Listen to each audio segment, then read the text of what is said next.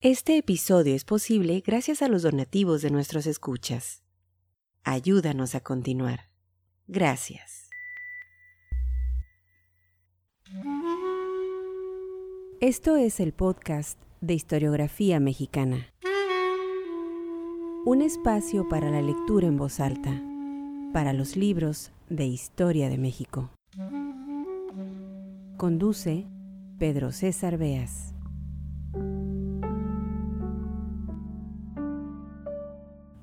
Bienvenidos al podcast Historiografía Mexicana.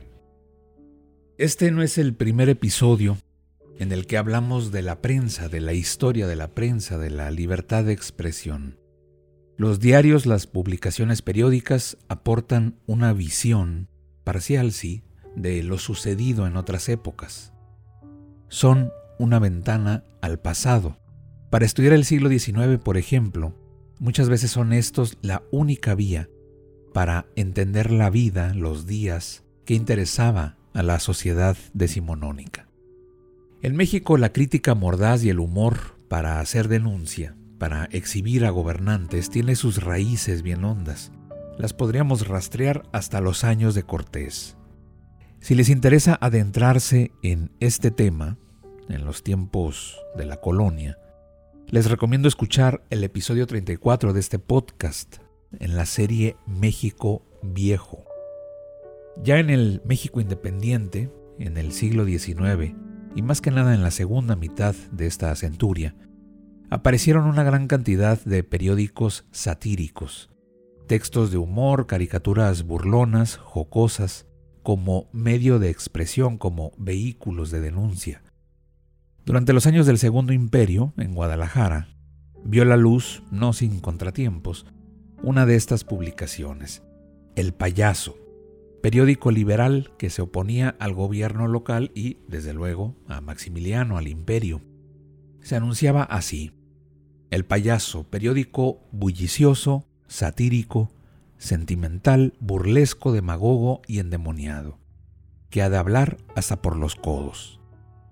Su fundador fue Ireneo Paz, abuelo del escritor y premio Nobel de Literatura Octavio Paz, Don Irineo, quien fuera juez, magistrado, regidor, poeta, escritor y liberal, fundó también los periódicos El Padre Cobos, La Patria y La Patria Ilustrada. Sus colaboraciones en el periódico El Payaso las firmaba con seudónimos: Tranquilino Roncafuerte, Fray Pipirín, El Payaso o Arlequín.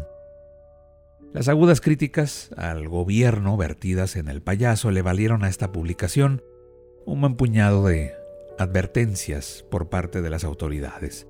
En una de esas ocasiones que tuvo que dejar de publicar, no por gusto sino por censura, se despedía así de sus lectores. Voy a morir, no de tos, que esa enfermedad no mata, es mi muerte más ingrata Adiós para siempre, adiós.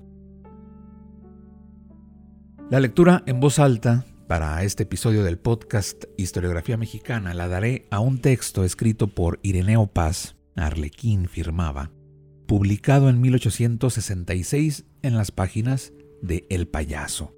La historia es así. Arlequín se encuentra con su amigo Rubicundo para dar un paseo por la ciudad Caminan por la alameda y comentan como dos buenos muchachos cuánta cosa se presenta a su paso. La simpática plática de estos personajes, ya la van a escuchar, no es otra cosa que una crítica al gobierno, una exigencia. Sirve, pues, para poner los puntos sobre las IES, resaltar las demandas de los ciudadanos y hacerle llegar al gobierno en turno el sentir popular.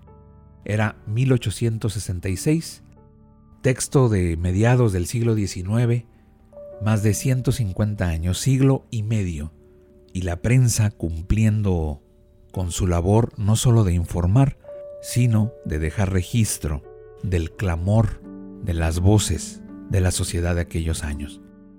Sean bienvenidos al podcast Historiografía Mexicana. No olviden visitar nuestro sitio historiografiamexicana.com, seguirnos en nuestras redes sociales y dejarnos sus comentarios. Soy Pedro César Beas, periódico El Payaso, fundado por Ireneo Paz.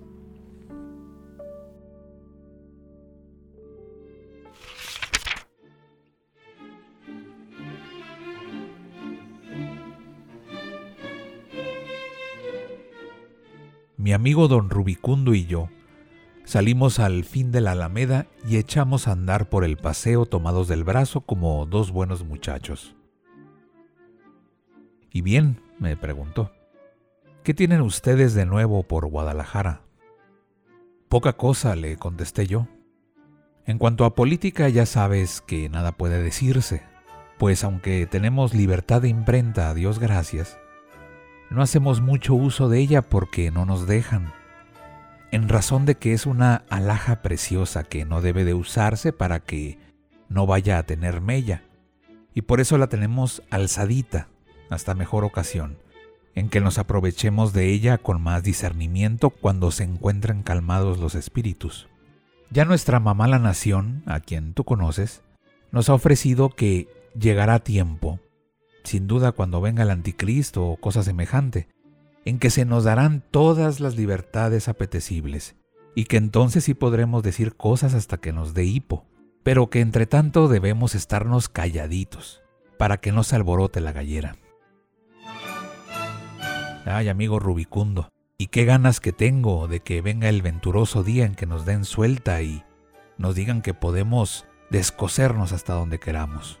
Ya verás entonces qué tres hartadas me doy tan de cajeta. Solamente tres, sí, que me dejen decir tres payasadas como Dios manda. Y te prometo que me pondré a esperar el término de mis días con paz y concordia entre los príncipes cristianos. Pero qué jerigonce es esa, Arlequín. ¿Te has vuelto loco por ventura? Ay, no. Tengo la desventura de estar en mi cabal juicio y razón. Pues entonces, porque a lo que me parece no estamos hablando por la imprenta, sino aquí entre los dos que podemos decir cuanto se nos antoje. Cada uno es libre de profesar su opinión y creo que es libre también de decir en lo privado lo que le diere la gana. Pues habla y verás. No ha de faltar alguno de la policía secreta que te escuche, y a poco andarás en las listas de los conspiradores y de los que deben de ser vigilados como sospechosos. Y a poco te allanarán tu casa y si más te descuidas, pero en fin, vamos hablando de otra cosa. Dices bien, hombre, no es necesario hablar de política.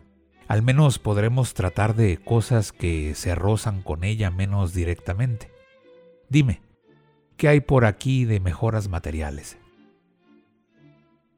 Cuando mi amigo don Rubicundo me hacía esta pregunta, íbamos llegando a la plazuela de San Fernando. Aquí las ves, le contesté. Se está hermoseando esta plaza con calles de árboles. Mi amigo, que es un poco miope, exclamó fijando su lente hacia todas direcciones. ¿Árboles? Pues maldito si yo descubro uno en todo esto. Búscalos acá, majadero, junto de nuestros pies. Ah, bien, ya distingo algo, pero estos no son árboles. ¿Cómo que no son árboles? Mm, son esperanzas muertas. Yo lancé una carcajada porque al punto comprendí que mi amigo don Rubicundo decía aquello porque, en efecto, lo que está plantado allí son ramas de árboles tan marchitas, tan verdaderamente secas, como las esperanzas que tenemos los mexicanos de ser felices. Luego le dije yo un poco picado en mi amor propio de tapatío. Sabete, querido Rubicundo, que el ayuntamiento, que es sin duda el que ha mandado hacer estas plantaciones, sabe lo que trae entre manos. Si los arbolitos no retoñan, como es muy natural, ellos tendrán la culpa, puesto que se ha hecho lo posible para que sirvan al ornato público.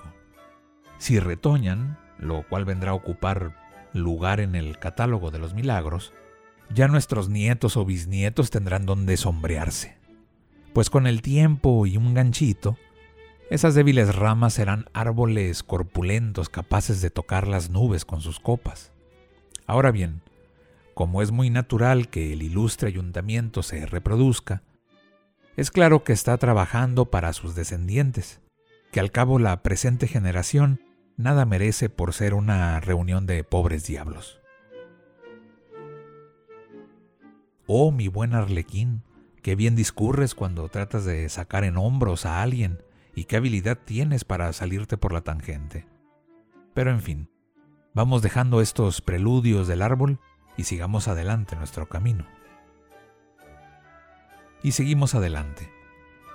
Y a poco andar nos detuvimos enfrente de los baños de las delicias, y quedamos absortos al mirar la obra que se está levantando junto del puente que está para pasar al molino de joya.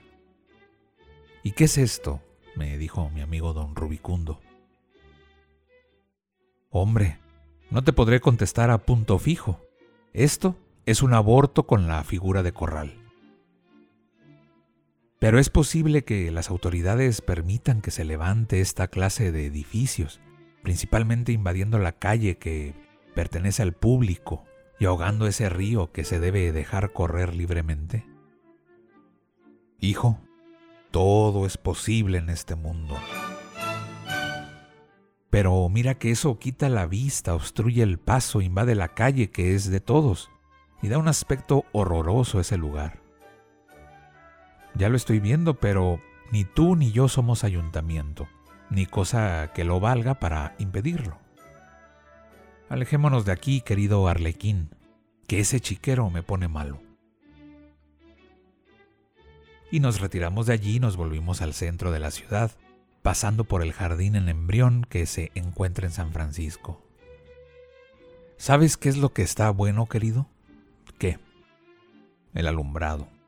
Hombre, efectivamente. Hay mucha luz. No era lo mismo en otro tiempo. Ya se ve que no. Esto viene de pocos días a esta parte. Se conoce o que tenemos dinero para alumbrar bien o que la persona que corre con esto es inteligente en la materia. Hoy ya se puede venir a paseo todas las noches, seguros de ver y de ser vistos. Y como ya era hora de tomar el chocolate, nos separamos mi amigo don Rubicundo y yo, ofreciéndonos mutuamente volver a dar un paseo otra tarde de estas para seguir notando más particularidades. Cuando llegué a mi casa unas 500 personas estaban aguardándome. Señor Arlequín, me dijo el primero que me vio, venimos a pedir justicia. Mm, pues ¿de qué se trata?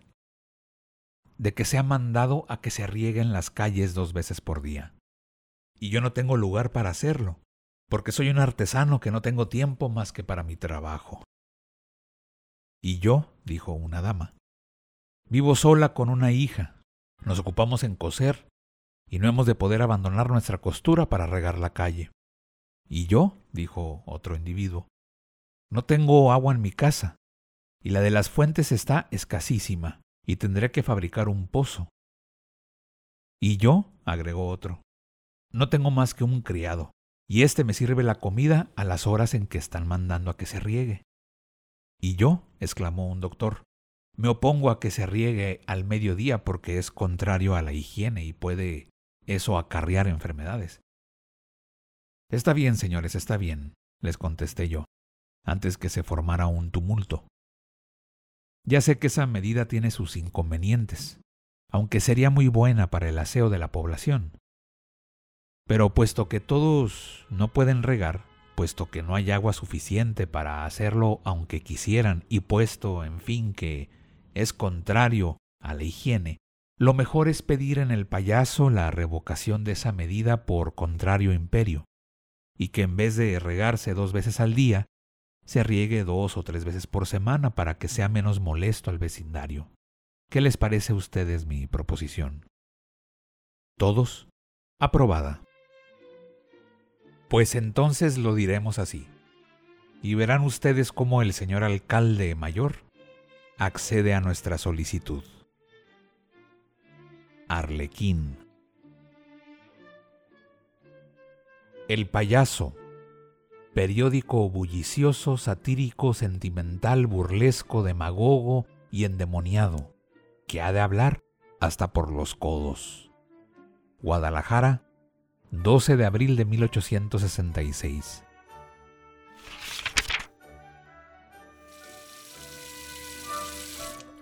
Este episodio fue posible gracias a las amables donaciones de nuestros escuchas. Al convertirte en mecenas de este podcast, fomentas la lectura y la divulgación de la historia de México. Visítanos en historiografiamexicana.com.